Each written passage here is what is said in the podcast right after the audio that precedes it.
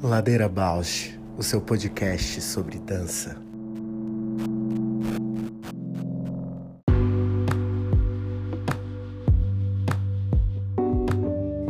Olá, eu sou a Paula Petreca. Este é um podcast para horizontalizar a dança na sua vida, para a dança horizontalizar você, uma dança mais perto.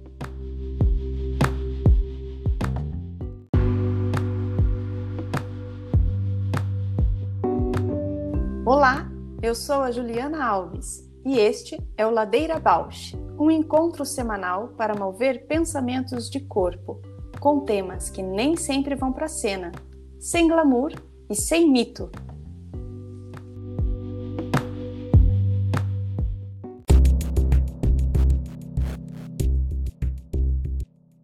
Hoje encerra janeiro, ufa, que mês longo. Ai, mas podia ser maior, eu a louca. É, nossa. Férias eternas. Férias eternas. É, acaba que passa rápido, eu com as crianças, parece que mais um pouquinho Uhum. ia ser ótimo, mas também eles já vão ficando saturados e vai entrando aquela rotina que, ai, vai desgastando. E como foi agora, finalizando o mês, iniciada de ano, tá? Já dizendo que veio 2022, está na continuidade do 21. Eu acho que ele, ele tem algumas continuidades, mas se mostra assim já com outra outro baque, assim, sabe? Outro, Uhum. outro batidão. Uhum. Tem coisas que são que estão se concluindo, né? né? Em- O mestrado provavelmente em abril Nossa, conclui. Outros que estão dando abertura, né? Criando pontes. Parece um ano mais promissor, assim, que 2021. Hum, Especialmente porque 2021 foi um ano de, acho que semeadura, assim, né? Uhum. Que doido seu mestrado, né? Eu lembro quando a gente começou Ladeira, o mestrado também estava começando, Uhum. agora já está no outro momento, né? Estava nas aulas ainda do mestrado, ainda com um monte, né? As coisas, muitas aberturas, muitas. E que eu acho mais bonito, assim, também é você, ah, eu nessa relação é desconstruir o que você, o que você também imagina que é mestrado, sabe? Que de alguma forma a minha orientadora e ela também arca com a responsabilidade de transgredir os formatos e os modos e as produções. Então ela tem tem me provocado muito a falar assim, "Ah, acho que a tua dissertação ela é muito mais de respiros do que muita leitura e muito texto. São Olha muitas produções, então ela, ela fala, "Ah, eu imagino que a tua dissertação a pessoa não vai ficar presa à leitura, que é em algum- você traz alguma coisa e já pega um QR code para uma outra coisa, para praticar e experienciar o que está sendo dito. Não, que abertura também, né? Na minha Uhum. época não era muito assim. E percepção também, né, do que o que está sendo dito é sobre isso, e se ser contraditório, né, ao que está se propondo, porque tem tem acontecido produções que não são necessariamente textual, né? Super, super, super. Ainda mais no que talvez o formato de apresentação de defesa seja virtual ainda, né? E esse ano que está aí se apontando também de muitas celebrações, né? Na arte, projetos editais voltados para uma celebração, né? Sim, a gente tem a efeméride, né? Que acho que para arte está sendo bastante discutida, que é os 100 anos da Semana de 22, do Levante Modernista de São Paulo, que não foi o único, né, mas que criou esse marco histórico e vem sendo celebrado com bastante intensidade, acho que desde os anos 40. E, e a gente tem também, né, o bicentenário da independência do Brasil, que eu acho que é um, um assunto para se refletir. Eu já vi que esse governo, né, da maneira como captura a ideia de ufanismo, de patriotismo já colocou alguns editais que vão nessa tônica, é provável que tenha né, recurso público endossando um tipo de celebração que eu acho que vale sempre a gente refletir, né? O que, que essa data está marcando. Todo ano que tem Dia Mundial da Dança, eu faço essa pergunta, assim, onde me chamam para celebrar. O que, que a gente está hum. celebrando? Vamos perguntar. Ótima Mas, pergunta. É, porque no fim eu acho que essas. No fim, não, essas duas, duas datas se relacionam, porque a semana de 22 ela foi no centenário da independência, então tinha uma relação em ligar uma ideia de Brasil que se inaugura, talvez, quando o Brasil fica independente, com a busca de uma identidade nacional na arte e na inserção de um Brasil, né, num contexto mundial de arte. E hoje, 100 anos depois, né, o que, que a gente colhe de, dessa semente, o que, que a gente pergunta, né, para essa data? Eu fico muito inquieta, estou muito inquieta com isso. Porque parece que reproduz, né? Tem uma repetição, um looping de coisas que a gente não. Né? Historicamente, elas são, algumas são falaciosas, ou são construídas a partir de uma perspectiva, e, e acabam que são distorcidas do que é mesmo celebrar. Sim, e por conta até de estar estudando muito sobre o tema estudando também a história do Brasil, desde que o golpe aconteceu, né, tentando entender como a gente chegou nisso, é, a sensação que eu tenho é que esse projeto de Brasil, é, não só da semana de 22, mas da, do século 20, eu tenho a sensação de que é um projeto que fracassou, tanto é que a gente chega aqui. Nesse Brasil de 2022. E aí a sensação é. Mas claro que o fracasso não é hegemônico, né? É um fracasso de reviravoltas de contexto. Mas aí a minha pergunta hoje tem sido assim: então será que tem de existir uma ideia única de Brasil? Será que faz sentido a gente pensar essa brasilidade unívoca, né, como ela foi sendo buscada e construída ao, ao, longo do século XX? Será que não vale a gente borrar, né, esses muitos Brasis dentro do Brasil?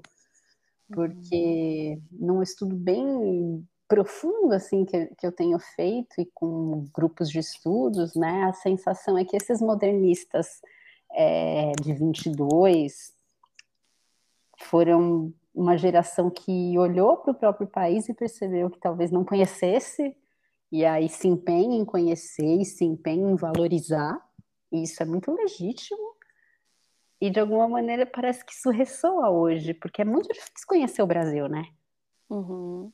É muito difícil, é muito grande, é muito diverso, é muito polifônico. Aqui no Ladeira, cada vez que vem um convidado que é de algum lugar mais distante da onde a gente trafega, já é sempre um mundo novo, né? Uhum. Então me desconcerta muito essas perguntas em torno de Brasil, porque eu não sei o que é o Brasil. Limitante, né? Colocar o Brasil, um Brasil, somos um. E é excludente. Que Brasil é esse?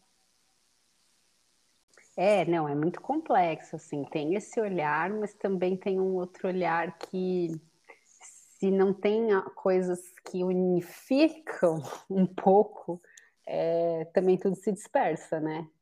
Uhum. E aí a gente não cria conexão e proximidade com, enfim, outros estados, outras regiões, outras culturas. É muito complexo, né? Muito complexo.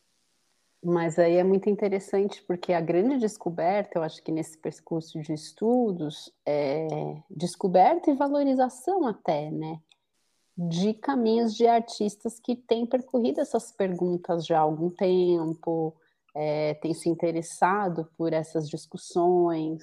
Eu acho que é muito potente a gente ouvir quando essa pergunta Brasil ressoa, não porque faz 100 anos, né, que Exato. aconteceu, mas porque estava ali num movimento de vida, de busca, de inquietação. Qual que é a tua relação, Ju, com essas ideias de modernismo, de cultura brasileira? Eu fico muito mais é, curiosa, é, não é, não tenho muita proximidade. O que me mais me provoca é pensar. Lembra quando a gente conversou a respeito desse lugar de arte popular, arte elitista e, e centralização de uma arte pela política? Uhum.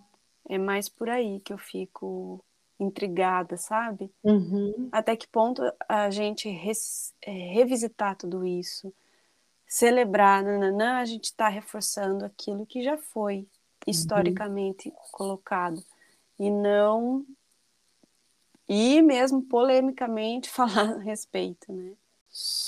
Daí que eu acho que o Ladeira, tudo que a gente vem, vem construindo, vem colocando em discussão, criando pontes assim para dialogar, não tentando sempre expandir assim. Eu acho que isso faz muito sentido porque não é só levantar a pergunta, só criticar, ou só polemizar, ou só expor, mas é falar como está sendo hoje essa relação, como você, né, para mim fica essa questão, como que nesse, por exemplo, hoje, a arte popular, é, as, as questões modernistas, né, que foi levantar artistas brasileiros, né, que com uma característica brasileira. Da onde elas vinham? Às vezes eram uma, da arte popular e elas foram elitizadas a partir de uma perspectiva política. E aí isso me intriga, porque re, reduz, acho que a documentação, as falas, levantar, isso mesmo, ó, então talvez o que se conta não é tudo aquilo, tem todo um, né, como você faz a pesquisa histórica, tem todo um, um cada artista teve um percurso e bebeu de fontes muito diferentes para chegar ali e dizer isto é a arte brasileira. Exatamente, incrível isso. Então, acho que é muito importante a gente celebrar, celebrar o quê? Celebrar o, a oportunidade de ressignificar. É, de pensar a respeito mesmo. Uhum. Então, acho que a gente pode ir apresentando as pessoas, né? A gente vai chamar algumas pessoas para conversar com a gente sobre esses temas. Sim. Hoje a gente tem uma pessoa muito especial, que é o Ângelo Madureira. O Ângelo, ele vem de uma família, né, de artistas ligados à cultura popular, à cultura tradicional, e também é um dos desdobramentos desse movimento modernista todo, que é a ideia lá do movimento armorial que o Ariano Suassuna, né, teoriza e propõe muito na década de 70, mas que reverbera na família dele de diversas maneiras, e, e, pronto, e a criação do Balé Popular do Recife, né, que o pai dele dirigiu durante a vida toda, tem tudo a ver com isso de alguma maneira, né? Tem um percurso histórico que se conecta com tudo isso. Uhum. Que potência, né? Eu conheci ele, ai, agora não vou lembrar o ano que foi, mas ele veio aqui dar um curso na Casa Hoffman algumas vezes, assim. E eu acho que eu fiz uma das vezes que ele veio e foi lindíssimo, assim, né? Experienciar a cultura popular com a abordagem contemporânea, né? De um olhar contemporâneo, vivo e, e no entrecruzamento de linguagens, uma coisa muito visceral, assim, né? Empírica, de experiência mesmo, assim, ao mesmo tempo muito profunda e e séria, assim, né? Debruçada no. Vamos ver o que é isso, vamos ver o que é isso, vamos ver o que é isso. Lembro de muita, muita, muito interesse pelo que estava sendo construído naquele momento, assim. Então, e aí tem todo esse caminho mesmo, né, da busca pessoal também, que se descola em algum momento, acho que dessa história toda e constrói essa coisa muito, muito genuína. Uhum. Então, acho que a gente pode chamá-lo, ouvi-lo a respeito. Bora!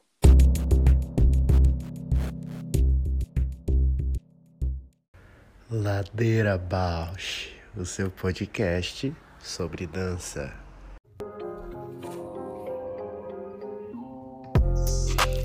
O Ladeira Bausch tem uma parceria com o portal Mude. Você pode seguir a gente por lá e acompanhar as novidades sobre dança exclusivas desse portal. Se você tem interesse por uma parceria com o Ladeira, manda sua proposta pra gente. ladeirabausch@gmail.com. Boa tarde. Boa tarde, Petreca. Ah, Tudo que bem? bom, você escuta a gente. Tudo Ah, maravilha. Sim, bem-vindo, Ângelo. Ângelo, boa tarde. Aqui é a Ju. Prazer. Oi, Ju. Boa tarde. Prazer é todo meu. Bem-vindo a essa ladeira. Obrigado pelo convite, viu? Fiquei Que muito que feliz. Você, que você pôde rápido, topou rápido, Ah, tem que ser assim, né? na precisão. Tem que ser na precisão. Ah, tão importante, né, a gente ter esses espaços, né, para conversar sobre arte, cultura, criação. São tão poucos, né? Ou seja, até tem, mas a gente tem que abrir novas frestas, novas rotas de navegação para para divulgar. Então, Ângelo, se apresenta para os nossos ouvintes, conta um pouquinho quem é você, quem é você na ladeira. Eu na ladeira, olha, lá em Olinda tem a ladeira de Misericórdia, né?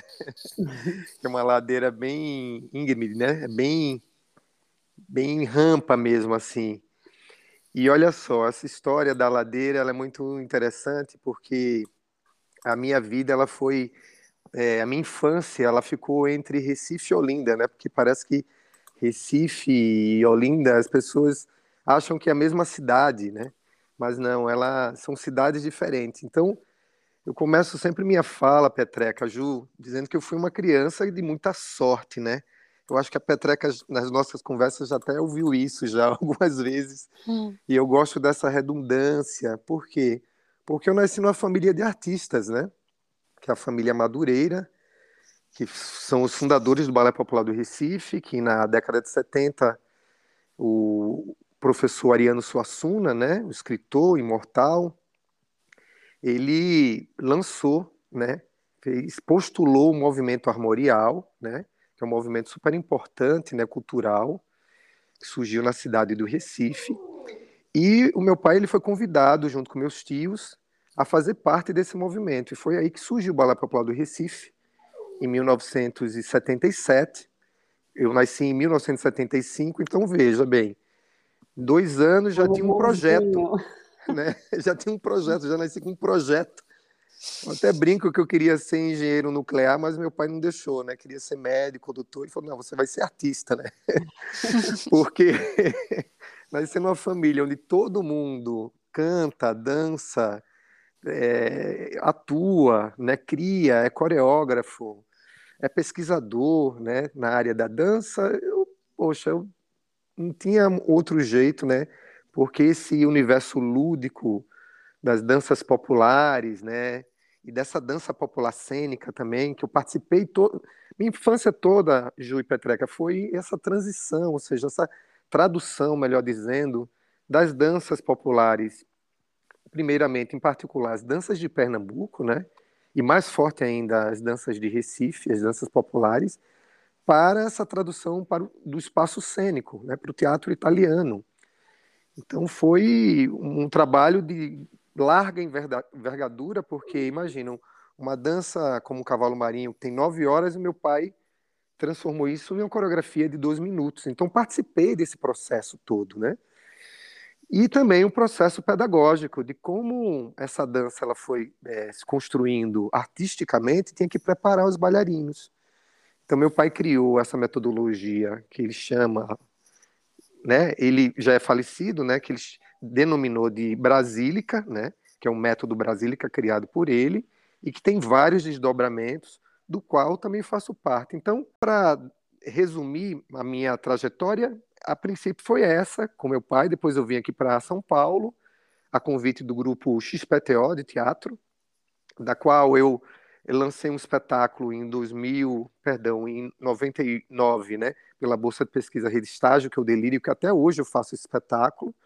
Por consequência, conheci Ana Catarina, que é minha parceira até hoje, que tem forte formação em dança clássica, em balé clássico, né, método Vaganova, e com essas trocas de informações, os nossos históricos corporais, a gente abriu uma escola e depois veio uma, né, o processo de investigação de linguagem na, num contexto da dança contemporânea e estamos até hoje aí produzindo até chegar esse papo, esse podcast aqui com vocês. Eu, eu conheci vocês aqui em Curitiba, eu sou de Curitiba e vocês vieram para Casa Hoffman. Não lembro que ano que foi, mas eu fiz o workshop uh, com vocês. Faz tempo, hein?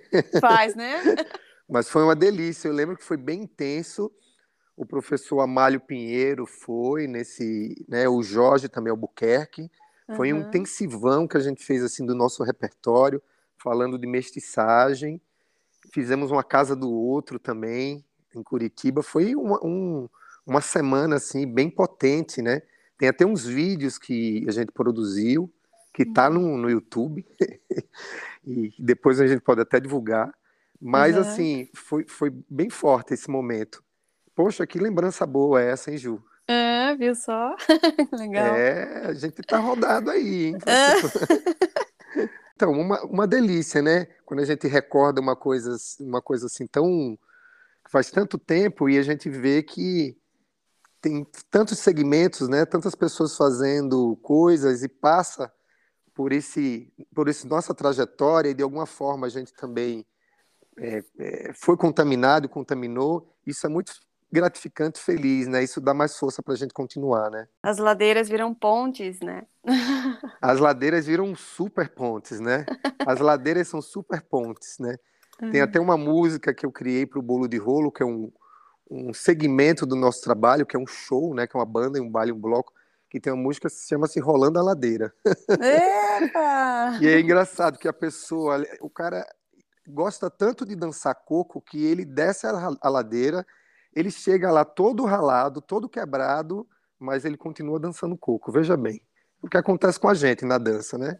Exato. A gente rala um monte, mas a gente continua fazendo essa coisa que essa força, né, misteriosa que é que nos faz nos movermos com tanta intensidade ao longo de toda a vida.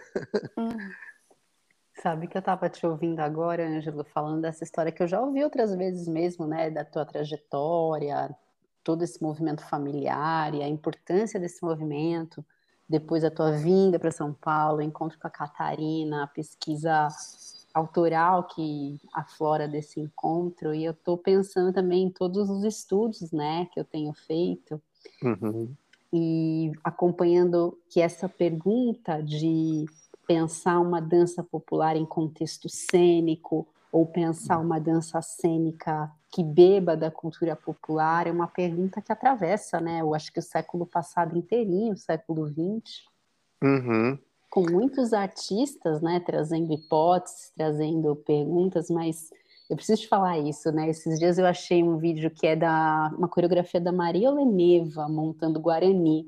Olha. Com os bailarinos todos vestidos com, né, representando indígenas. Com... Você até postou, né, no Postei. Instagram.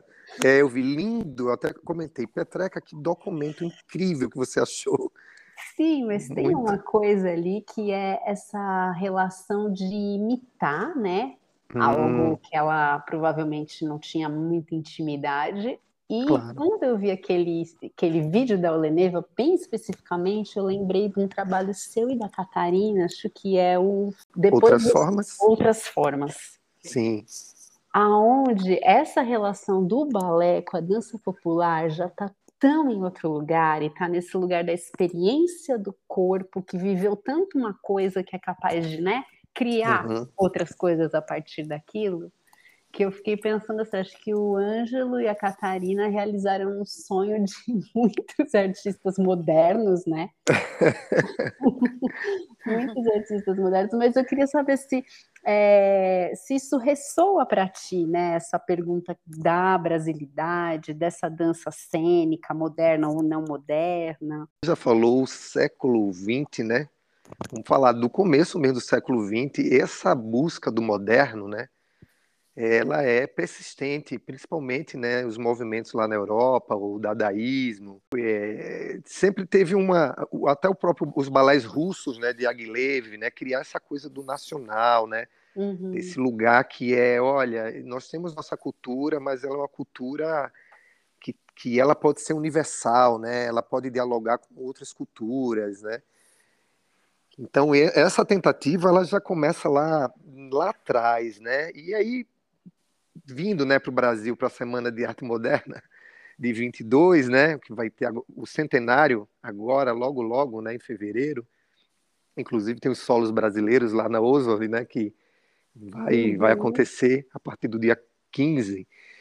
É, essa é uma, uma, uma, uma tentativa, né, ou seja, eu acho que é mais do que uma tentativa, porque teve muitas, muitas propostas que tiveram muitos êxitos, né, em relação uhum. a isso, né na dança, não só na dança, mas na literatura, na, na música, é, enfim, numa, numa, forma mais geral, pensando na questão artística, né?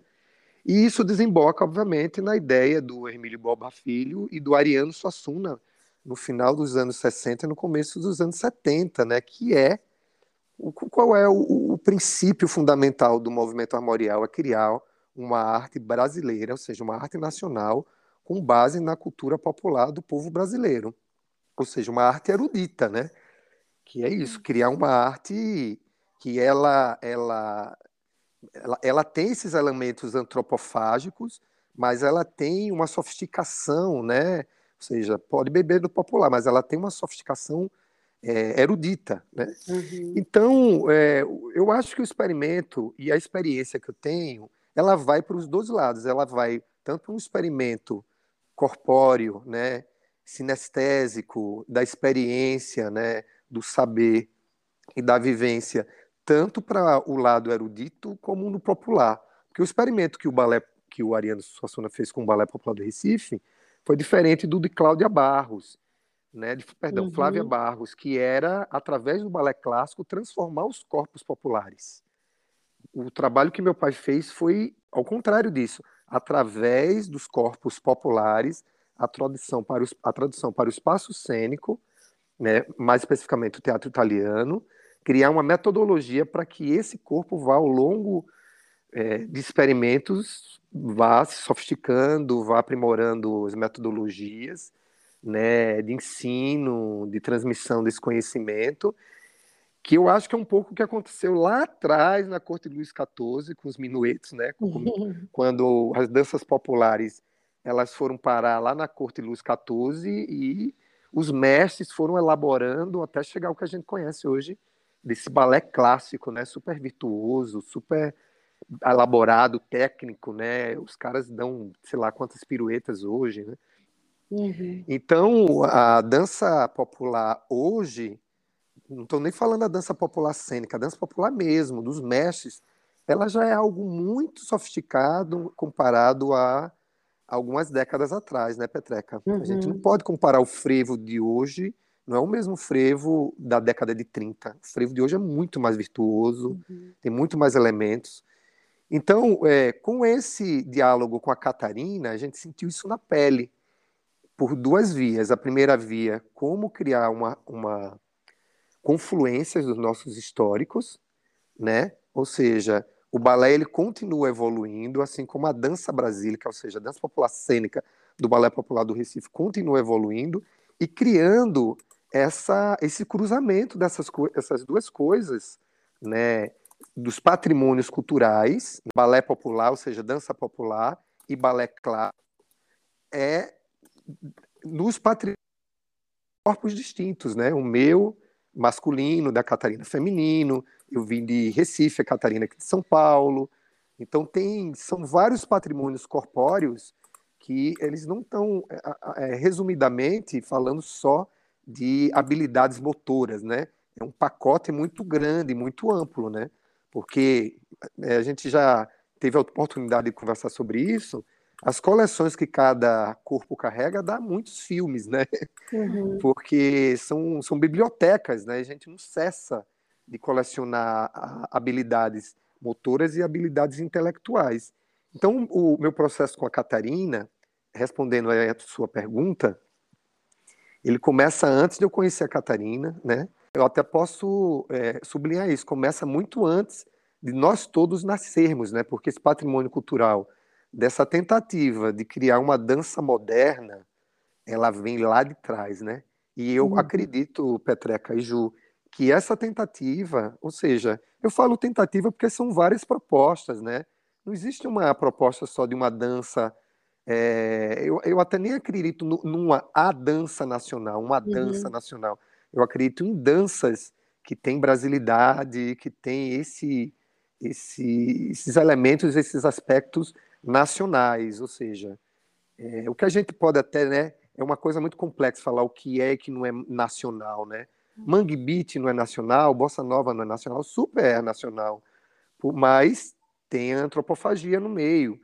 Né? O próprio maracatu não é uma coisa que veio da África, é uma coisa que se transformou em maracatu no Brasil, assim como o samba. O samba é uma coisa criada no Brasil. Então, eu acho que essa busca do nacional, ela já não sei nem se precisa buscar mais, porque já tem tanta coisa aqui para a gente usufruir, ter o prazer de dançar, de experimentar e de curtir tudo isso, que eu acho que o mais importante de, de, de buscar algo nacional, né, algo moderno, né, uma arte moderna, é vivenciar tudo isso que já tem aqui. Eu acho que isso é o mais legal. Nossa, essa, inclusive isso... na contemporaneidade.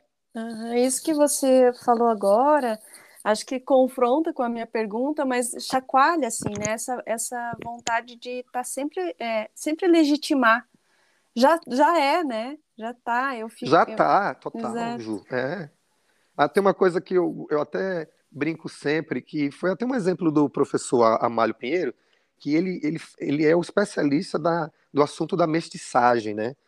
E aí um, eu vi uma vez uma conversa dele, ele falou assim que é, a gente tem essa coisa de querer legitimar, né? Ou seja, isso é Brasil, mas muitas vezes a gente nem dá crédito para o que é criado aqui no Brasil, né?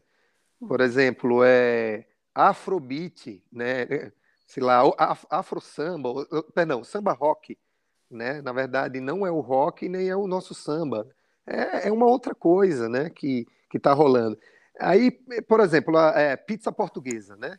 Pizza portuguesa, engraçado, esse eu acho que é o melhor exemplo. É, pizza portuguesa nem tem na Itália, nem tem em Portugal. É uma coisa criada aqui no Brasil. E a gente pergunta, será que pizza portuguesa é pizza? né? Mas a gente fica querendo legitimar, às vezes, até com algo que é de fora, com o estrangeiro. A gente também tem isso. Mas sempre tem essa busca também, né? principalmente nas artes. Né? Eu acho que essa coisa autoral e, e geográfica é do Brasil, né? é de tal lugar mas olha só, é universal isso aí, entendeu? Hum. Todo mundo pode. É, é, meu pai ele sempre colocou esse é, no próprio nome do Balé Popular do Recife, ele, é, ele sublinha muito bem a questão geográfica, né? Porque ele é balé, então ele é dança, ele é popular, porque não é clássico, e ele é de Recife, porque não é, é de Bertioga, entendeu? Então, é, deixa bem claro, né, de onde é que vem o grupo, né? E isso também é, são características, acredito, né, de um pensamento moderno, né?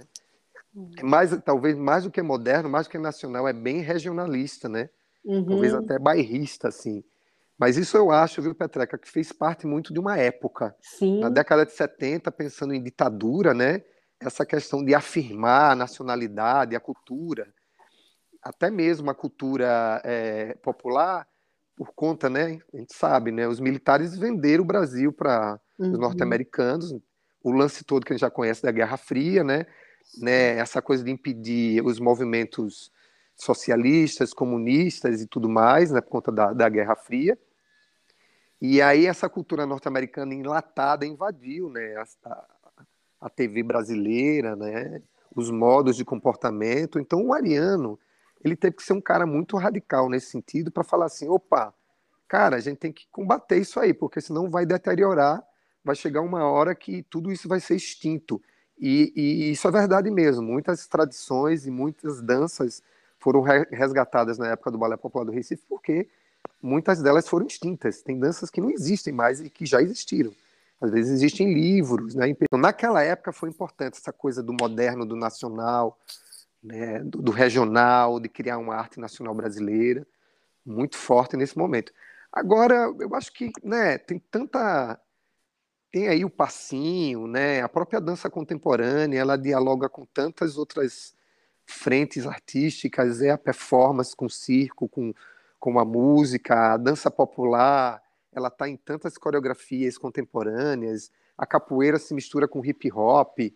Cara, eu acho isso o máximo, sabe? Então, é, eu venho cada vez mais um discurso de desterritorializar porque nesse momento da pandemia eu saí do espaço que é um estúdio e fui para a rua, fui para a praça.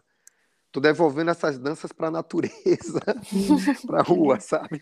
Elas ficaram muito presas dentro do teatro e dentro da sala de dança. Então, vamos, vamos colocar elas no, no, no, ambiente natural delas, né? De origem. De origem não, né? Ou seja, mais próximo da, da sua própria ancestralidade, né? Cada resposta abre um monte, porque a minha questão era mesmo, e você já contemplou, que é falar sobre os, os cenários né, de arte popular, do modernismo e, da, e dos cenários políticos, né, que afetam essa, essa relação, né, essa diálogo entre o, o, o que uma coisa se sustenta através da outra, assim, né? Super, e... Super, Ju. É, as danças populares, ela tem uma característica muito é, particular, porque elas são todas manifestações de resistência, né? Então, a gente pensando em qualquer dança popular brasileira, ela parte de um sentido político, de manifesto, de grito pela liberdade, né? O maculelê é uma luta, o capoeira é uma luta, né? É, o maracatu é quebrando correntes, né? Maracatu é, é louvando ou seja, evocando os trovões de Xangô, né, que é o deus da justiça. O que é que, o que, o que, é que a gente quer mais na, na, é, desde a época da escravidão e hoje? A gente quer liberdade, a gente quer a nossa liberdade, né? a nossa, nosso espaço de expressão, nosso espaço de, ter, de criação, nosso espaço de fala, de, criativo, né? Então, de, de, também cultuar né, a nossa religião, né, cada um com suas crenças, então imagine, é, a religião do candomblé, né, que é, eu acho que é o berço de todas essas danças populares, esses ritmos. Estou falando, né, é, toda a sensualidade que nós temos no nosso povo brasileiro vem da mamãe África, né, que se transformou nisso que a gente já falou, né, samba, lundum, maracatu. Então toda essa sensualidade, esses movimentos barrocos, arredondados, é, né, que tem esse libido, né, que tem essa sensualidade, essa sexualidade, esse quadril, esse rebolado vem da mamãe África. Então, é, é, é, então são danças de resistência, de liberdade sexual, né, de liberdade de expressão, de autoestima. Então, é, é, para mim, é uma coisa que trazer isso para a minha vida e trazer também para o contexto contemporâneo, e por que não dizer no contexto moderno, eu acho de uma potência assim sem tamanho, né? Uhum. Porque é, é, muito vasto, né? A gente está falando de danças brasileiras, são inúmeras, né? Tem, eu acredito. E olha que muitos anos que eu venho estudando danças pelo Brasil aí afora, acredito que tem muitas danças que eu nem conheço, nem sei que existe, porque tá naquele interior, naquele sertão, lá no cantinho, que é uma tradição que você, por mais que você pesquise, é muito grande o Brasil, né? Isso ressoa super uma conversa que a gente teve aqui no início, antes de você hum. chegar. Ai, que massa! que massa. E eu acho que, viu, Ju e Petreca, eu acho que hoje nem os mestres populares, eles têm mais, os mais tradicionais, eles, eles não estão, eu acho que eles nunca estiveram nesse lugar do purismo, né? Porque não é uma uhum. coisa museológica, né? A cultura, ela é dinâmica, né? Ela não é uma peça lá de museu, e mesmo a peça do museu depende de quem está olhando para a peça, né? Hum. Como diz o, o, é, o Antunes, né? é, o, o, diretor de teatro, né, já falecido, ele fala: o livro não está no livro, o livro está na pessoa que lê o livro, né? Então a cultura popular ela se dá dessa forma também. Né? É quem se aproxima da cultura popular. Então os mestres, eles hoje colocam instrumentos industrializados, né?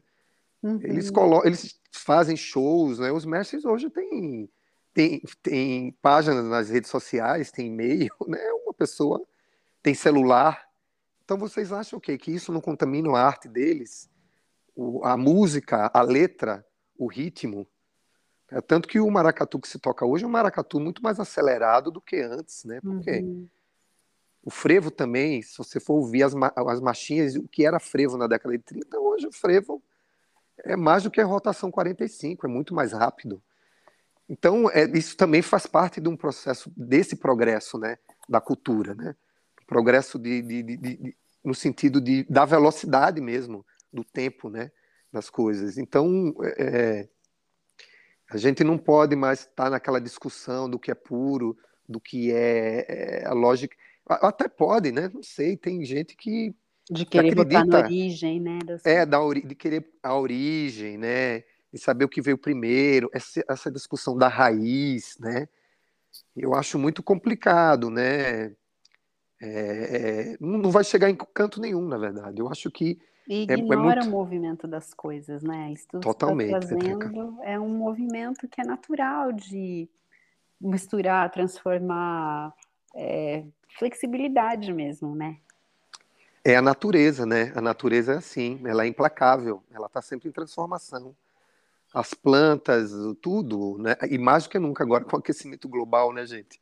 Uhum. As coisas elas estão se transformando de uma forma e isso também afeta nosso, nossos corpos, né? Isso afeta, é, a pandemia afeta nossos corpos, né? É a nossa forma de criar, a nossa forma de, de organizar as ideias, os nossos interesses, né? Então, isso também afeta, obvia, obviamente, a, a, os processos artísticos em qualquer área cultural, né? Então, não tem escapatória, a natureza ela é implacável. E falando nisso, Angelo, você está criando um solo agora que você já anunciou aí, solos brasileiros. Sim. Danças para Vila Lobos, comemorando, Sim. né, os 100 anos da Semana de 22, o modernismo, e queria que você falasse um pouquinho desse solo aqui para gente, também convidasse as pessoas para ir assistir. Ah, Petreca, olha só, eu estou apaixonado, né? Estou apaixonado por esse trabalho porque eu me apaixonei pela mitologia da Onilé, né, que é um orixá feminino. E esse orixá, ele é um orixá invisível, né? Eu fiquei agora até sabendo há pouco tempo que o, o, o pai Armando, que é o pai de santo de uma casa que eu frequento, que é a Casa das Águas, ele falou que Onilé, como ela é uma deusa, que a, ela se veste da própria terra, é uma, de, é uma deusa do fundo, das profundezas da terra, né? O elemento dela é o carvão. Ela é uma é a filha da Olodumaré mais recatada, mais uhum. recolhida. Né? Ela é tímida, ela nem tem, veja bem, não tem nem filha, o filho de Onilé, para você ter uma ideia, na casa de santo. A Onilé é o, o Ilé, é o que funda uma casa de santo, é o que funda, né, um, quando a pessoa vai abrir um terreiro e fazer todos os trabalhos, a primeira, ou seja, o primeiro orixá é Onilé. Então eu estou muito feliz, primeiro que é um orixá feminino, então essa força do feminino, agora no século XXI, é de extrema importância, pela questão mesmo que vem da ancestralidade, da biologia, por que não dizer primitiva, né, do órgão feminino, que é o ventre que gera, que dá a cria, que ampara, que protege, né, que, que luta né, pela, pela sua, pra, sua, sua, pela sua própria criação. Né? Então, eu acho que essa energia do feminino ela pode também estar no homem. E é uma outra forma de ver né, a política, ver as relações, totalmente diferente, eu acho, é uma outra ideia do que foi o século XX, que foi o século do patriarcado, né, uhum. do imperialismo, das guerras, né, do machismo. Então, a Unilela está vindo para fundar na minha, na minha concepção uma outra ideia de Gênesis, né? diferente da Gênese da, é, da história católica, né, que a mulher que gerou todo o pecado. Muito pelo contrário, a Onilé ela funda a terra e todos os elementos da terra, toda a vida e tudo que tem de mais belo e melhor através dela, da força do centro da terra, desse orixá. E para mim está sendo interessante assim, um homem fazer um papel, ou seja, né, representar um orixá feminino que tem uma tradição negra através desse elemento do carvão, é, dando visibilidade para ela, ou seja, materializando ela através de desenhos com esse carvão mineral. Então, estou criando uma série de partituras, ou seja, são desenhos que eles vão impulsionar o meu movimento para uma coreografia é, processual, ou seja, essa, essa, coreografia vai ser feita em tempo real, com a música é, das Baquianas número 3, do Heitor Villa-Lobos, né? mais especificamente o movimento 3 e 4. Então, está sendo assim, de, de, muita beleza, de muita intensidade, processo aí que é um processo já longo, que é esse processo que é gerar um movimento através de imagens. Então, imagina, tem que criar a partir do meu imaginário uhum. o que, é que seria essa Onilé, que ela é diferente também dos outros orixás, porque se a gente pensa em Ogum, a gente pensa em Oxóssi, a gente pensa em Emanjá, em Oxum, em Ansan, Xangô, eles têm uma indumentária, eles têm uma ferramenta, eles têm um jeito de dançar. E a não, ela está lá no fundo recolhidinha, né? ela não aparece. Né? Então, é, eu acho que essa força que eu acho mágica do, da, da, arte e do poder da criação é transformar o que é invisível, né, visível e as impossibilidades em possibilidades. Essa eu acho que é a grande potência da arte, né? Tudo é possível na arte. Até aquilo que não existe ser, é, passar a ser é, visto, ser materializado e, e passar a existir. Então é, a Unilé ela tá, tá me provocando isso. É uma provocação, na verdade. É, é, é um surto criativo, né? Que ela tá uhum. vindo com uma força. Então toda vez que eu desenho, ela vem de uma forma muito violenta, porque uhum. nem sempre o carvão vegetal ele risca o papel e, e muitas vezes rasga o papel, porque eu fico na busca de surgir as imagens junto com a música é, do, Heitor, do Heitor Villa-Lobos, né? Então eu começo, eu solto a música, a música tem oito minutos, e eu começo o desenho e acabo exatamente o desenho quando a música acaba. Então o que configurou na confluência da música e a emoção de buscar essa, essa imagem, essa configuração, essa transfiguração da Unilé que vem surgindo, que é esse ser invisível, e às vezes, viu, Ju e Petreca, ela, ela não quer vir, não. E eu falo, venha, venha. e tem um momento, e ela vem, vem distorcida, vem deformada, vem às vezes muito feminina, às vezes vem super masculina, às vezes é um onilé meio algum, assim, mas ela vem assim, tipo, e tem uma coisa muito simbólica, e, e eu chego até a me arrepiar falando para vocês que minha mão fica toda suja, né, de carvão, né, e quando eu vou lavar minha mão, parece que é um sangue negro. Uhum. E tem toda essa relação né, com o candomblé, uhum. que tem um sangue negro, que é o sangue das folhas, tem um, o sangue que é o sangue vermelho dos rituais, né, dos animais, e, e agora eu estou vendo esse sangue que é um sangue escuro, né, que é um sangue do carvão, que é um sangue negro. Então isso está sendo tão simbólico, tão forte para mim. O carvão durante toda a história do Brasil, é, é, é um, um elemento muito relacionado ao trabalho escravo, né? nas minas uhum. de carvão. E, e, tem essa questão também, é, é um, sou um homem branco fazendo, como eu já tinha falado, né, fazendo essa coreografia, né, é um homem fazendo um papel feminino. Então, tem muitas discussões aí, né? Além disso, só para fechar minha fala, que, que eu sou falador, vocês estão vendo. É, mas eu acho que são, são, elementos importantes. A minha ideia, falando com o, o Marquinhos Moreno, né, que é organizador também, a Petreca curadora, né, Petreca? que Não, convidou artistas sensacionais. Acompanhamento teórico. Né? É, é, curadora teórica, assim, dando toda essa bagagem do moderno, do modernismo para gente. Né, o convite dos artistas, são nove artistas, e também me sinto muito honrado em participar dessa programação com eles. Mas, enfim, a ideia também são 30 onilés, né? Hoje eu faço a 14ª, desenho a 14ª. São 30 onilés, a última onilé, a trigésima, vai ser feita num dia, e é uma exposição também, né? É uma exposição dos desenhos que vai ficar lá no dia que eu for me apresentar, no dia 15 e no dia, dia 15 e dia 18, às 19 horas. Estou super tocada pela essa história. Uhum. E quero relatar aqui, ó, descrever que há uma semana atrás eu estava na praia. E sabe quando você fica no devaneio, assim, navegando pelo mar, assim, olhando a paisagem, né, o horizonte. E eu pirei, assim, fiquei. Comecei a devagar e pensei, nossa, tanto que o homem está extraindo de petróleo, né?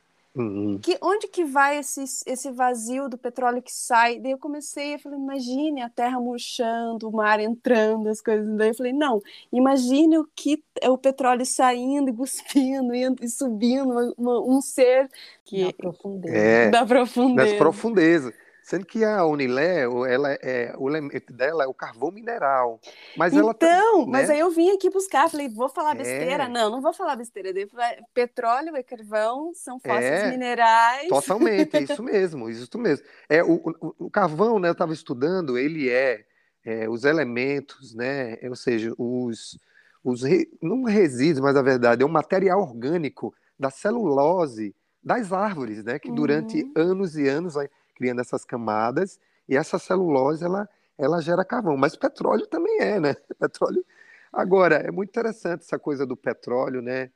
Anos atrás, em 2010, a gente montou uma coreografia, que é a pele da máquina. Ah, é verdade. A pele da máquina, a gente, que é o NAFTA, a gente foi lá montar isso lá com os croatas, a gente ficou meses lá montando uhum. num processo artístico que eles estavam com um problema lá em Rijeka, que é uma cidade, que a Croácia é considerada a cidade que tem ah, os mananciais de água mais límpidos do mundo. E essas cidades, mais ainda. Então, tem uma é, refinaria desativada lá desde a Segunda Guerra Mundial, que, assim, é uma faca de dois legumes, de dois gumes, como vocês queiram chamar, porque se mexe lá no, no, nessa refinaria desat... para desativar ela, né, é um perigo de ter um problema, porque ficam uns buracos lá da mineração de petróleo, né, de, de, de, extrair o petróleo. Uhum. Então tem gases e isso corre o risco de contaminar a água. E também, se não mexer, pode ser que contamine do mesmo jeito. Então, a gente foi montar uma coreografia com essas incertezas. De, do, né? É uma outra lógica, não é se o petróleo é bom ou se é ruim. Uhum. É um impasse, né? Como criar um trabalho numa coisa que é um impasse? Porque é, a gente sabe que o petróleo ele é muito nocivo para em muitos aspectos, né? Uhum. A questão do gás carbônico, da poluição, do aquecimento global. Mas, cara, o plástico nem se fala, né? Tantos uhum. derivados inúmeros de petróleo. Mas tem um monte de produto que a gente usa que como é que a gente vai deixar de usar? Tem que usar outras coisas naturais. A gente vai ter que fazer um trabalho de, de reestruturação mundial, né, para cada vez usar menos o petróleo, né? Mas isso acredito que vai demorar um tempão, porque pasta de dente tem petróleo, cosméticos tem petróleo, uhum. cara, um monte é, é material cirúrgico. É, Ao mesmo sei lá, você vai fazer uma ressonância né? magnética, tem petróleo. É uma coisa de louco essa coisa do petróleo. Então, é, a natureza ela, é como a gente se relaciona com ela, eu acho que é mais interessante pensar assim, né? Esse ano é o ano de Exu, então o Exu não tem, é, a religião do Candomblé é uma religião amoral, não tem bem e mal, né? E esse ano sendo o ano de Exu, ela tem essa ambiguidade, né? São caminhos que não tem a ver com o bom e o ruim, tem a ver com as nossas escolhas. Então a Unilé, voltando para a Unilé, ela tem essa essa, essa potência também, porque uma época ela é mais masculina e uma época ela é mais feminina. Olha só que interessante a Unilé. Já não é binária. É, ela é não binária a Unilé, ela, ela é trans. Olha só que gostoso é, trazer isso para cá, né? Essa discussão também. Que ela é considerada é, feminina por conta que Olodumaré, que é o pai de todo o Supremo, deu, a, delegou as forças da natureza para os orixás, né? Xangô, o fogo, Ogum, ferro, Oxum, o rio, e Ansan, o raio, Iemanjá, é, a deusa das águas salgadas, por aí vai, Oxóssi, as matas e tudo mais, né? E ela, ela se veste da própria terra, né? Então o Ludumaré deu essa função para ela. Então, na terra é trans, né? A terra é hum. ela está sempre transgredindo, se deslocando, as placas tectônicas e as pessoas se deslocam, os animais se deslocam, a natureza muda, a, a energia elétrica e as energias do vento é complicado, a, a água, os elementos da natureza, quem criou essa relação entre masculino e feminino é a nossa consciência humana, né? Mas dentro do universo das forças da natureza é, é tudo trans, né? É tudo é tudo não binário. Uhum. e a Unilé é muito não binário. Então tá muito tá muito gostoso, divertido é, materializar, né? Esse projeto num corpo, em desenhos e comemorando o centenário, né? A Semana de Arte Moderna está sendo um privilégio, uma honra. Está é, tá criando um novo solo também. Acredito que esse trabalho ele ele tenha desdobramentos, né? É esse que a gente sempre torce, né, gente? Uhum. Né, Petreca, né, Ju? Para que esse uhum. trabalho não fique só na semana, mas seja a referência da semana, mas que a gente continue fazendo ele por aí, pelo mundo afora. Mas sabe que quando eu vi os desenhos, Ângelo, eu fiquei enlouquecida, porque uma das questões que me intriga muito, né, sobre os, e a Ju também, né, eu acho que vai agora ressoar comigo, sobre os processos de criação no Brasil, sobretudo, uhum. é a falta de documentação, de memória, de consciência de que certas coisas existiram, né? Então, quando a gente fala, ah, vão dançar baquianas do Vila Lobos, quantos artistas já não dançaram essas baquianas e que a gente já ouviu falar, o que sabe que, mas que de fato não conhece, né? Pois é, pois e é, aí, quando eu vejo um gesto que nem teu, que documenta a dança em outro, outro formato, né, e no caso do desenho, eu fico imaginando uhum. que daqui 100 anos alguém pode falar, vamos comemorar a semana de 22, e alguém fala, nossa, tem os desenhos do Ângelo Madureira, eu vou criar a partir de, sabe? Ai, que, que ótimo. Fico feliz de, de, pensar assim, você pensar assim, Petreca. Petreca, você é muito generosa, viu, menina? ah, a gente, a gente quer que as coisas elas se desdobrem, né? Esse, eu, eu, eu parti do princípio assim, olha, o Vila Lobos, quando ele fez a, as, baquian, as baquianas, né? E principalmente a baquiana número 3, primeiro tem uma parte que é extremamente melancólica, tem uma outra que ela nem é melancólica, mas ela é saudosista, ela vai para uma memória bem estranha, assim, da minha infância. E tem uma que é a, a número 4, né, uma, um movimento que é assim, o Vila Lobos ele estava enlouquecido. Era, é quase é mais do que um frevo, é um, é um maracatu rural, é um heavy metal. Ele queria naquela época criar um heavy metal, porque é, é, é, é muito intensa a música, né? E aí eu pensei assim, a cabeça do Vila Lobos pensando em um monte de nota. E a partitura, ele criando a partitura, sabe? Os desenhos. E quando eu fui ver a partitura, tem tanto movimento. Eu falei assim, cara, eu preciso, eu parti desse princípio, criar uma partitura. Mas como é que eu vou fazer? Eu não, eu não, eu não leio. Olhe bem, apesar de eu ser músico, eu componho música, mas é de um outro jeito, né? Uhum. Eu gravo as músicas, eu pego os temas, né, que eu toco no birimbau, é, na percussão, eu vou gravando os loops, é, um, é uma coisa meio DJ, assim, minha composição. Estou falando a composição erudita, partitura, né? E aí eu falei assim, ah, eu, eu tenho que criar uma partitura, porque é, é, eu, eu, eu, tô, eu sou muito ligado dentro do meu processo a uma questão metodológica. Então, tudo que eu faço, eu já fico pensando em um, outras pessoas se aproximarem desse processo e elas também é, transmitirem isso para outras pessoas, quer dizer, passo habilidades, né? Ou seja, trans, passar, uhum. é, é, transmitir essas as habilidades, ou seja, adquirir essas habilidades, né, esses patrimônios de, de, de, uma produção cultural, artística ou pedagógica e seguir em frente. Então eu falei assim, não, preciso criar uma uma partitura. Que partitura é essa? A gente testou várias coisas, a gente testou, eu e a Catarina, com fotografias, né, a, a, através mesmo do vídeo, uhum. né, decupando os movimentos em, em sequências. Eu falei, não, mas eu, eu, penso numa partitura, inclusive, viu, Ju e Petreca, que outras pessoas po possam dançar inspirados nesses desenhos, né?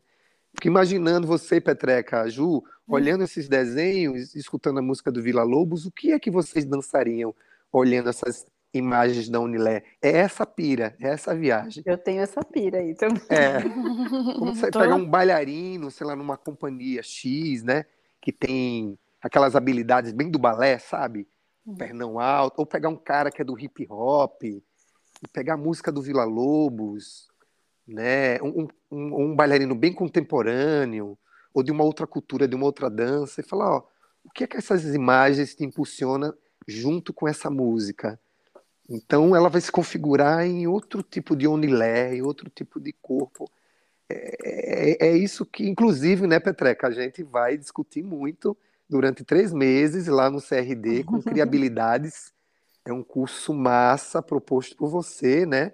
que a gente uhum. vai estudar um monte sobre isso, que é transmissão de conhecimento, transmissão da, da criação, processos criativos, processos pedagógicos. Vai ser um três meses de muito, muita riqueza, é, de muita produção de, de, de, pensamento, né, e tudo mais. Então, a Unilé é isso. Ela, ela, ela abre para essa frente para outros criadores também, né?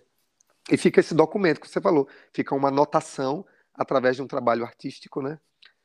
Do, dos movimentos. Que, que força, né? É, é, esse feminino das profundezas da terra está vindo aí, é. me atravessando. Acredito que no dia lá da apresentação, né? Ela, elas venham, né? Eu até, até acho que não é uma un, única é, unilé, né?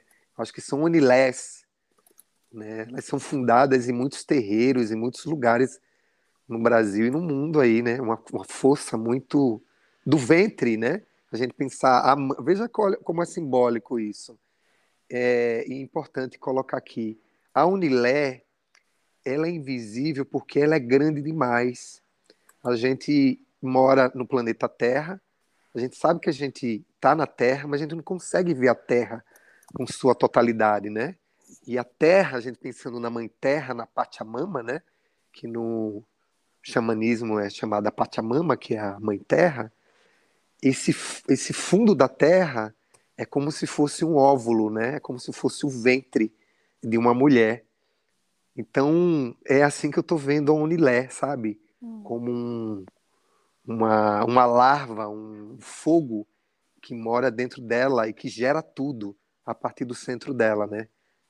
Porque se esse centro ele morre, toda a vida uhum. na Terra ela passa a não existir mais, independente do Sol, que é outra que está uhum. fora da Terra, que não está na Terra. Ela vem, a energia ela vem de um outro, de uma estrela, né, que é o Sol, que também é, contribui para que a vida, o Sol e a Lua também, né, que é o satélite natural, contribui que as coisas fiquem em ordem aqui na Terra e a gravidade, mas sem a força da Unilé, ou seja, desse centro da Terra, desse ventre, desse óvulo, nada existe na Terra. Então, é, é, a força da criação, né, ou seja, da, da, na natureza na Terra, tem a ver com isso também, né? E isso atravessa a gente para os processos criativos, né, artísticos. Lindíssimo. Né? Ângelo, Ai, agradeço muito. Foi assim, é, mais do que esperado. Foi lindíssima conversa. Eu que agradeço vocês, meninas. Vocês estão aí movimentando aí essa ladeira abaixo. Isso só faz e contribui mais que a cultura e a arte da dança, né, as discussões, os registros, como a Petreca falou, eles se tornem nesses documentos para novas gerações, né? para hum. outros estudiosos, alunos, pesquisadores, coreógrafos e quem quiser, os amantes da dança, hum. ter esse material que vocês estão produzindo de extrema importância para todos nós. Eu aqui agradeço ah, o convite demais. Eu agradeço também, Ângela, e a gente vai se encontrando por aí, agora num monte de evento. Um monte de evento. E na ladeira. Na ladeira. Na ladeira. Obrigado, Ju. Obrigado, Petreca. Um beijo, Obrigada, querido. beijo. Beijo grande em vocês.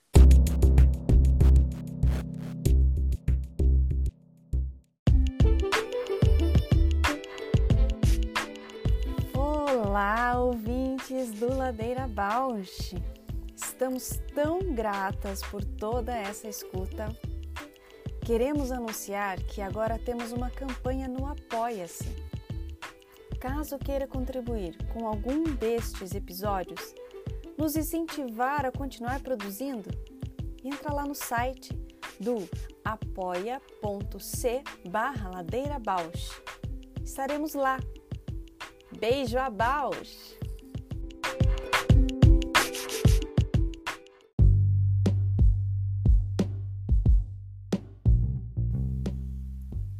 O Ladeira Bausch é uma produção independente por Deusas Produções. Curadoria, gravação, edição de som e capas por Juliana Alves e Paula Petreca voz da vinheta de Fernando de Proença. Produção fica a encargo de Moira Albuquerque.